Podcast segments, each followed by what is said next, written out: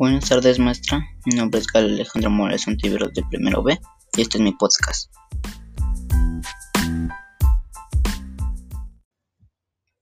La señorita Green. Esta era una mujer, una mujer verde, verde de pies a cabeza. No siempre fue verde, pero algún día comenzó a serlo. No se crea que siempre fue verde fuera, pero algún día comenzó a serlo. Pero que algún día fue verde por dentro y verde también por fuera. Tremenda calamidad para una mujer que en un tiempo lejano no fue verde. Desde ese tiempo lejano hablaremos aquí. La mujer verde vivía en una región donde abundaba la verde flora, pero lo verde de la flora no tuvo relación con lo verde de la mujer. Tenía muchos familiares, en ninguno de ellos había una gota de verde. Su padre, y sobre todo su madre, tenían unos grandes ojos cafés, ojos cafés que siempre vigilaron a la niña que algún día sería verde por fuera y por dentro verde. Ojos cafés cuando ella iba al baño, ojos cafés en su dormitorio, ojos cafés en la escuela, ojos cafés en el parque y los paseos, y ojos cafés en especial cuando la niña hurgaba debajo de sus calzoncitos blancos de organdía. Ojos, ojos, ojos cafés y ojos cafés en cualquier sitio.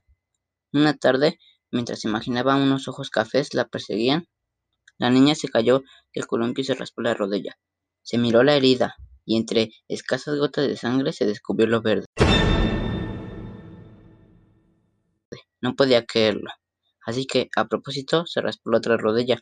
Y de nueva cuenta, lo verde. Se talló un cachete, y verde. Se talló, se llenó de raspones, y verde, y verde, y nada más que verde por dentro.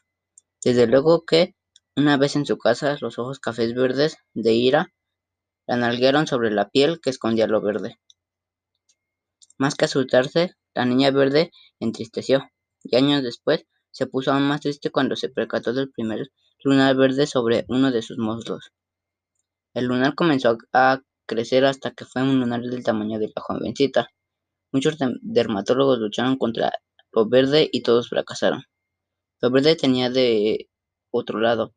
Verde se quedaría y verde se quedó. Verde asistió a la preparatoria, verde a la universidad, verde iba al cine y a los restaurantes, y verde lloraba todas las noches. Una semana antes de su graduación, se puso a reflexionar.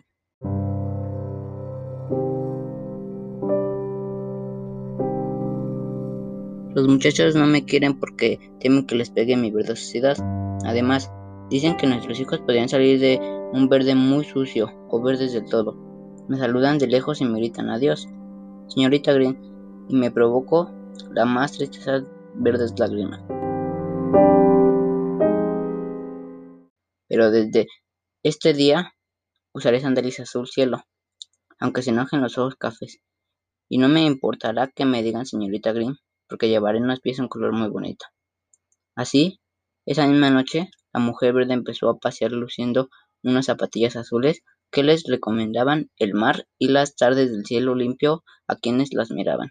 Aunque dijo, un color muy bonito, un tanto cursi y verdemente, sin imaginar lo que implicaba calzarse unas sandalias azules. La suerte le cambió.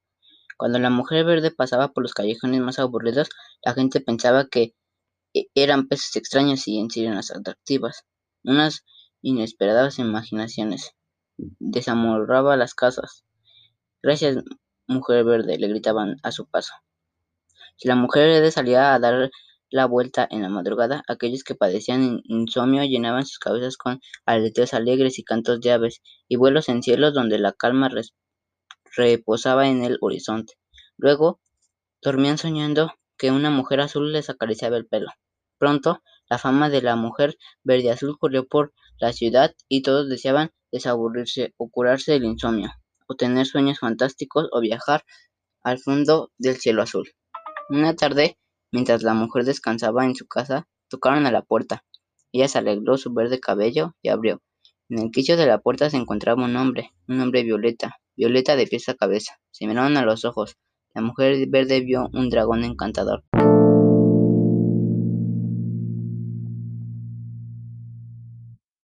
El hombre violeta se acercó a la mujer verde y a la mujer verde se acercó al hombre violeta. Entonces un dragón violeta voló hacia la cascada y ahí se puso a jugar hasta que quedó ir en la corriente de peces. Luego cerraron la puerta.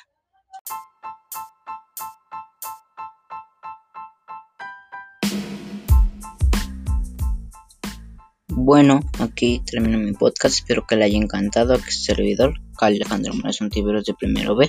Bonito día.